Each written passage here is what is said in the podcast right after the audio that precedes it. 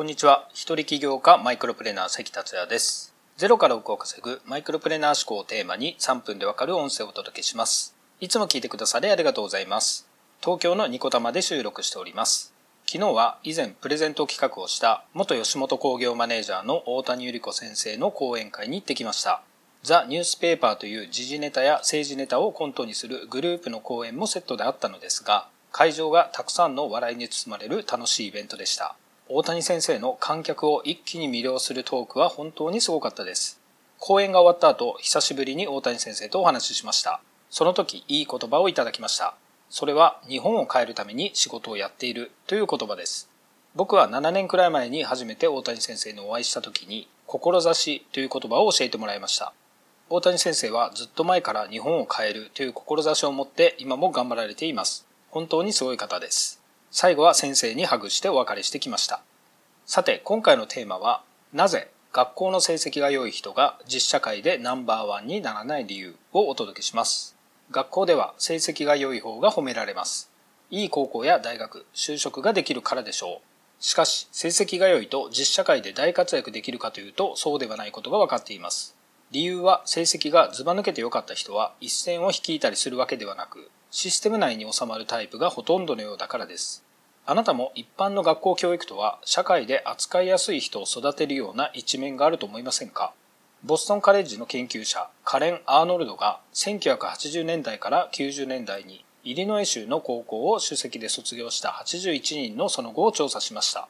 彼らの95%が大学に進学、平均成績は非常に優秀で、さらに60%が1994年までに大学院の学位を取得したそうです。さらにその90%が専門的キャリアを積み、40%が弁護士、医師、エンジニアなどの社会的評価の高い専門職に就きました。これだけを聞くとすごいですが、彼らの中に世界を変革したり、動かしたり、世界中の人々に感銘を与えるまでになったものはゼロだったということです。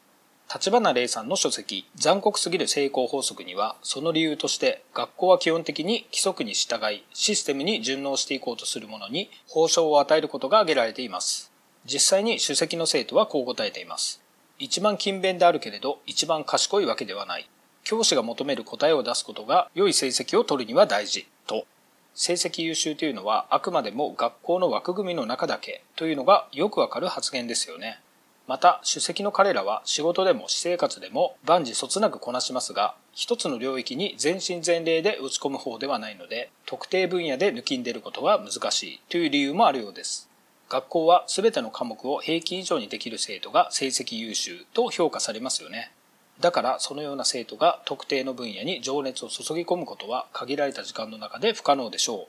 とはいえ学校教育の全てが実社会に役立たないとは言い切れません。しかし学校教育は個を伸ばす教育ではなく平均的にできる生徒や扱いやすい人を養蚕するシステムだと僕は感じてきました。だから個がますます多様化していくこれからの社会を考えたときに旧体以前の教育システムには疑問があります。とはいえ先生たちに全てを委ねることはできません。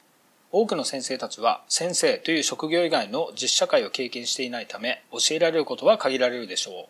これからの社会は働き方も生き方もさらに多様になり多くの人の価値観も変わっていきます。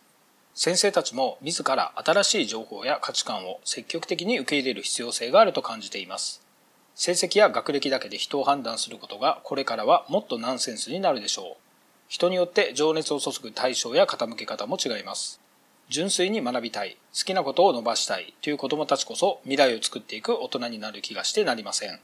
大谷先生の日本を変えるために仕事をやってるのように生活やお金のための単なる仕事ではなく僕ら大人は情熱を注ぐものを見つけていくことが必要ですね。今回は以上になります。最後まで聞いていただきありがとうございました。それではまた明日お会いしましょう。